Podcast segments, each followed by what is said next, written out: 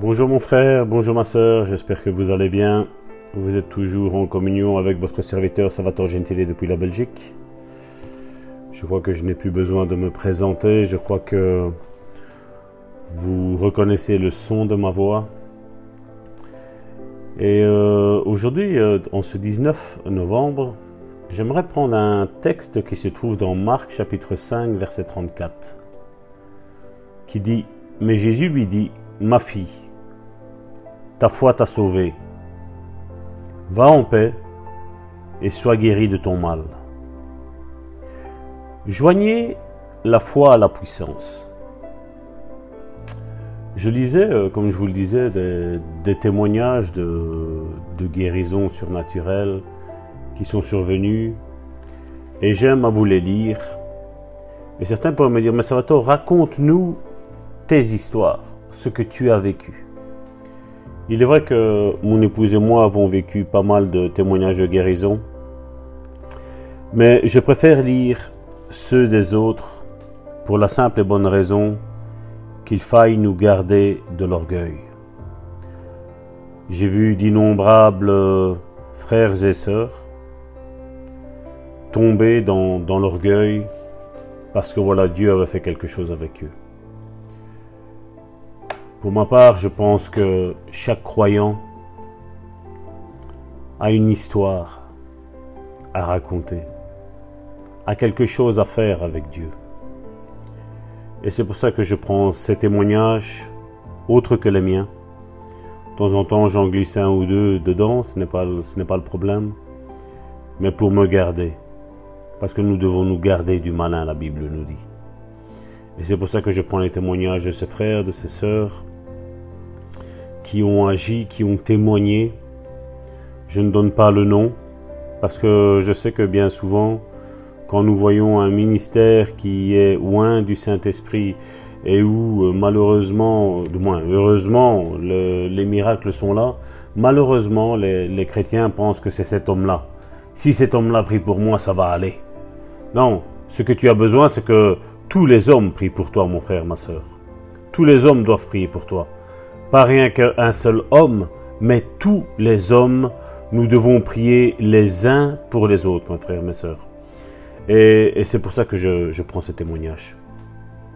Excusez-moi pour cette longue introduction, mais voici ce que dit ce témoignage.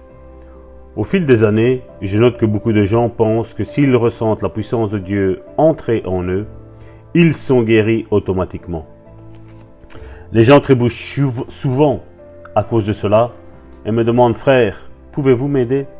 Je réponds Bien sûr, si si possible. Quand vous avez prié pour moi, explique-t-il, j'ai senti la puissance de Dieu me traverser. J'ai ressenti une chaleur agréable dans tout mon corps. Et chaque symptôme que j'avais a disparu. Pendant plusieurs jours, je me suis senti mieux que jamais dans ma vie.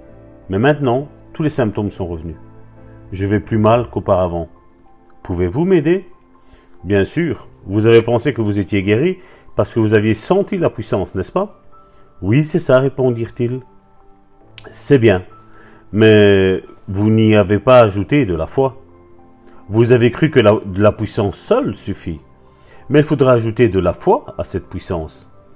Comme nous l'avons lu dans Marc chapitre 5 verset 34, Jésus annonça, Ma fille, ta foi t'a sauvée, guérie. Qu'est-ce qui l'a guéri? Sa foi ces mêmes gens reviennent pour une autre imposition des mains. Et cette fois-ci, ils reçoivent leur guérison et réussissent à la garder. Même après plusieurs années, ils vont parfaitement bien. Nous devons nous rendre compte de ceci. Parfois, la puissance de guérison de Dieu se transfère à un malade de telle sorte que cette personne, que, euh, que cette personne soit visiblement surchargée de la puissance de Dieu. Et pourtant, aucune guérison véritable au final ne se manifeste avant que quelque chose ne se passe qui déclenche la foi de l'individu. Donc mon frère, ma soeur, nous devons comprendre ceci. Notre foi s'ajoute à la foi de celui qui prie pour nous. J'ai entendu des fois des personnes qui, qui ont dit voilà mon frère, ma soeur, prie pour moi. Et puis encore un petit peu rejeter la faute sur le frère ou la sœur qui a prié pour eux en disant voilà, Dieu, ne t'exauce pas, Dieu ne t'écoute pas. Mais le problème, c'est que la plupart des, croyants pensent que c'est les autres qui doivent faire et eux n'ont rien à faire. Ce n'est pas un principe biblique. biblique. Ce n'est pas une loi spirituelle, ça. La foi de l'un et de l'autre font en sorte que le miracle arrive. Mais bien entendu, nous préférons rejeter la faute sur les autres plutôt que d'assumer notre responsabilité. Alors mon frère, ma soeur, il est temps qu'on change tous de mentalité. Que nous ayons la mentalité du royaume de Dieu, mes frères et mes sœurs. C'est pas parce qu'un frère ou une sœur a prié pour toi et que rien ne s'est passé que ce frère ou cette sœur n'a pas de foi. Peut-être c'est la personne qui n'a pas reçu la guérison qui n'a pas la foi. Peut-être cette personne est, fainéante. Cette personne voit Dieu comme un, distributeur de biens, un distributeur de bénédictions. Dieu n'est pas comme ça, mon frère, ma sœur.